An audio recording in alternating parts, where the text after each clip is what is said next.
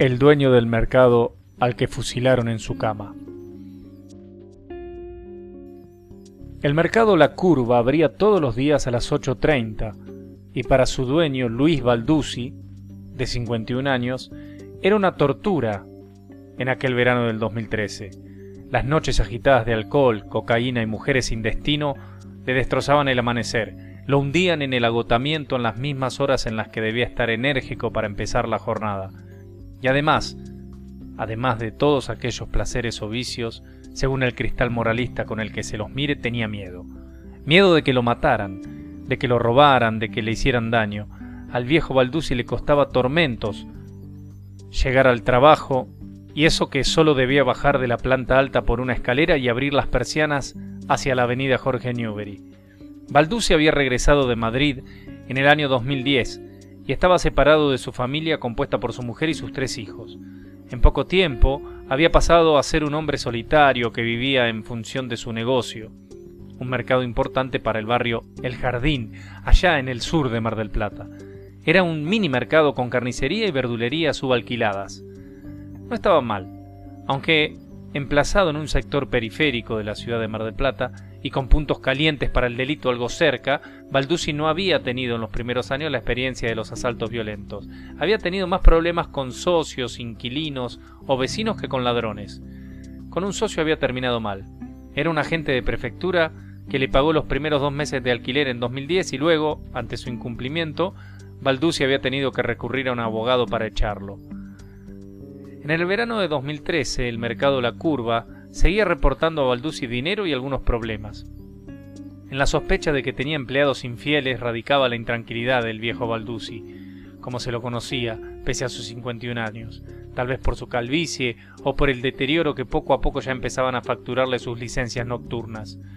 Esa desconfianza hacia el personal lo había obligado a colocar cámaras de seguridad en el negocio y el temor creciente a que le sucediera algo malo, un robo, en especial por las noches, a pedir un revólver calibre 32 y tenerlo siempre cerca.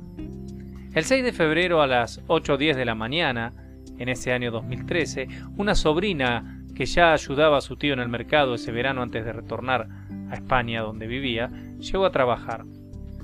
Estaba todo cerrado, y tras tocar bocina desde su camioneta y escuchar la alarma de la casa, decidió subir por la parte trasera del negocio hasta la planta alta.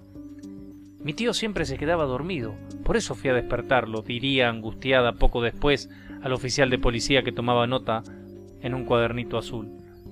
En la casa aún en construcción, en el primer piso del negocio, la puerta estaba sin traba, y la joven sobrina se asomó y le gritó a su tío que se levantara, que estaba sonando la alarma, y bajó a encontrarse con los demás empleados.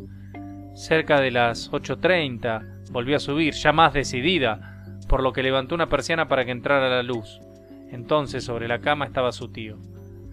Cualquiera hubiese apostado que ese hombre dormía, por la posición lateral, un brazo sobre el cuerpo y el otro sobre las sábanas, la cabeza sutilmente reposada en la almohada. Y cualquiera hubiese perdido su dinero por no advertir el hilo de sangre tatuado en su cuello y el pie gélido, ese que tocó su sobrina antes de salir corriendo, bajar la escalera y decir a los gritos que su tío estaba muerto. Los forenses que analizaron el cuerpo de Balduzzi llegaron a la conclusión de que lo fusilaron, probablemente mientras dormía, con un único disparo de revólver calibre 32. Se trata de la misma arma que Balduzzi ocultaba en su casa para protegerse y que, junto a su teléfono celular, fue lo único que se llevó el asesino. Sufrió un disparo en la región cervical izquierda que atraviesa los elementos nobles de la médula. El orificio de entrada corresponde a un disparo a menos de 50 centímetros y la víctima estaba en la posición en la que fue encontrada cuando recibe el disparo, probablemente dormida o bajo efectos del alcohol, dice el informe pericial que recibió aquella misma tarde el fiscal Marcos Pagela. También que la muerte ocurrió entre las 22 y las 4 de la madrugada. El estudio de la escena del crimen arrojó un panorama ambiguo que sembró hipótesis encontradas. Por un lado, sobre la mesa había un cenicero con varias colillas de cigarrillo y de dos marcas diferentes. Dos botellas de vino y tres vasos, aunque uno de ellos no parecía haber sido usado esa madrugada. El escenario era el de un encuentro amigable, como el que se sabía que celebraba con frecuencia Balduzzi. pero al mismo tiempo los cajones de los muebles de la habitación estaban abiertos y su contenido tirado en el piso, al igual que otros en el comedor. Amigos y no tan amigos en la misma escena.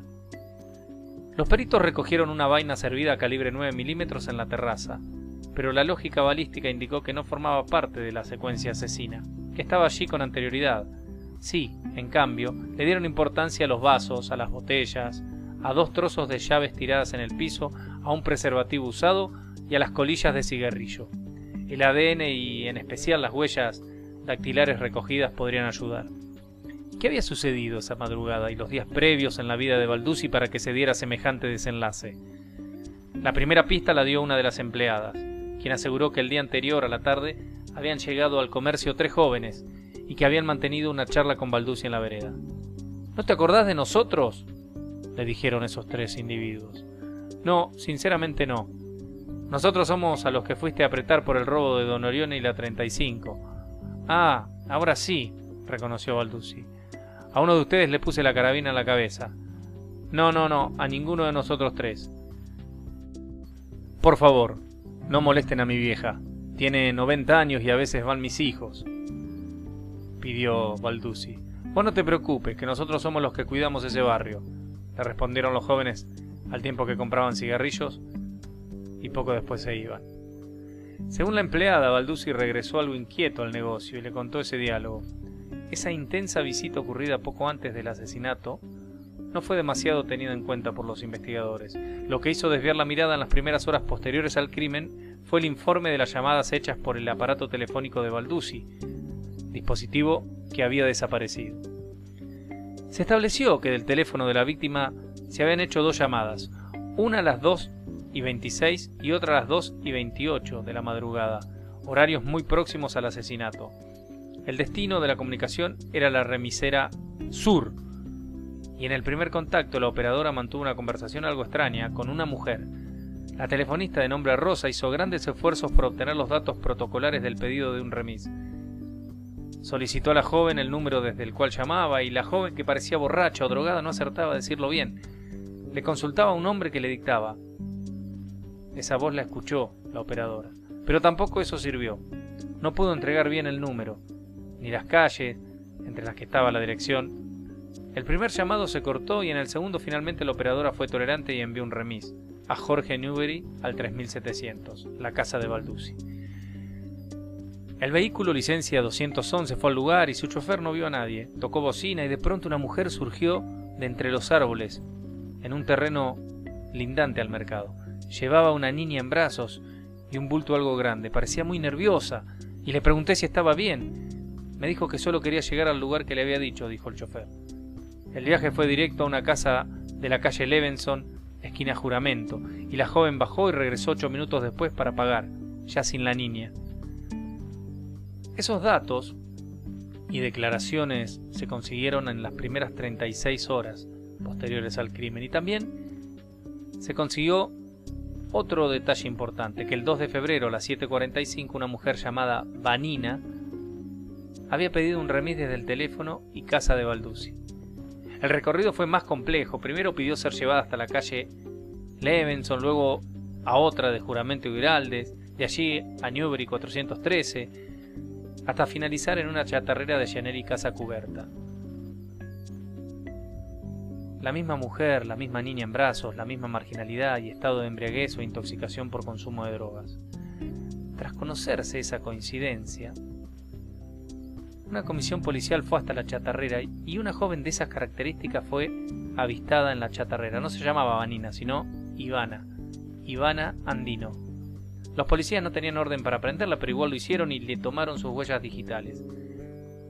Una vez en la sede de tribunales, la mujer eh, se puso a disposición de la Defensoría Oficial que hizo notar que su detención había sido irregular y que era nula. Al día siguiente, la justicia de garantías la liberó, pero ordenó allanar la casa de la calle Levenson a donde Andino había ido en la madrugada del crimen. Andino no vivía allí. Era entonces una muchacha marginal, con serios problemas de drogas y alcohol, que solía irse de su vivienda con su hija más pequeña. Aseguraba ella que su marido le pegaba y que por eso acababa siempre en la casa de la calle Levenson donde el dueño la recibía al igual que a otras jóvenes. Ella allí recibía refugio y drogas. Con Balduzzi tenía una relación parecida. En el allanamiento a esa casa de la calle Levenson, donde había ido con el taxi en la madrugada del crimen, se secuestraron teléfonos celulares y no mucho más. Las huellas digitales halladas en una botella de vino Estancia Mendoza y en otra de la marca Don Massa y en un espejo de mano durante la requisa a la escena del crimen pertenecían a Andino. El caso parecía tener su principal sospechosa. Por eso, meses después, el 7 de octubre de 2013, el nuevo fiscal de la causa, Fernando Castro, que había heredado el expediente ya investigado, pidió elevar a juicio la causa. La prueba que creía que incriminaba a Andino era la declaración del remisero que la había llevado, otros testimonios y principalmente las huellas. Demasiado poco para atribuirle semejante crimen. La justicia entonces entendió que se habían dado tres obviedades.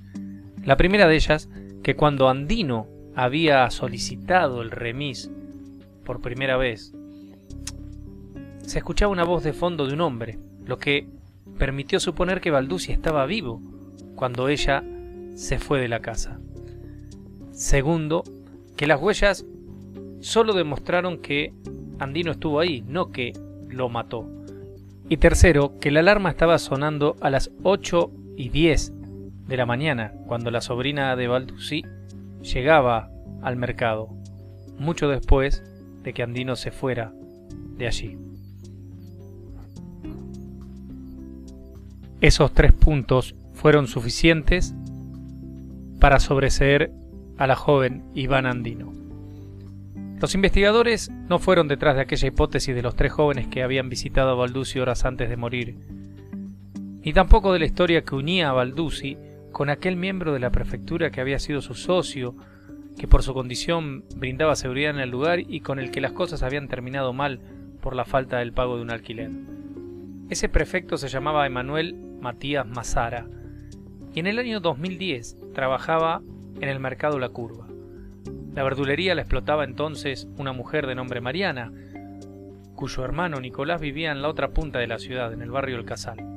Allí Nicolás, en ese barrio, lejos, alejado de Mar del Plata, era el amante de Andrea Mancilla, quien cansada de su matrimonio pidió ayuda para librarse de él.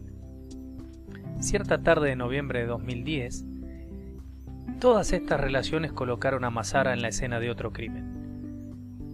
Este prefecto, que le alquilaba la verdulería dentro del mercado a Balduzzi, que le había dejado de pagar el alquiler, que Balduzzi había tenido que recurrir a un abogado para quitárselo de encima, ese mismo hombre aceptó cobrar diez mil pesos por asesinar a Hernán Santos, Hernán Santos era el marido de Andrea Mancilla,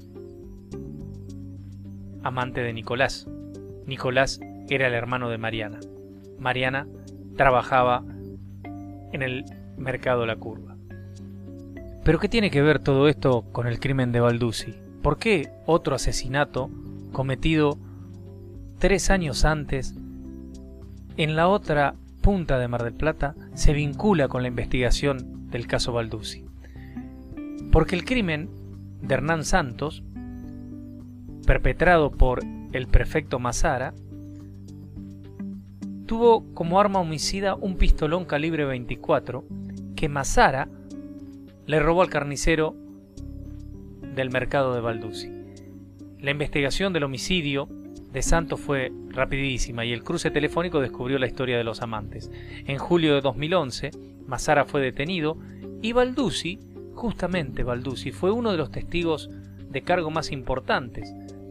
Su declaración, tanto como la del carnicero, dueño del pistolón, sirvió para enterrar todas las posibles coartadas de Mazara, aunque esos dichos debían ser ratificados en un juicio que se iba a llevar a cabo en el año 2013.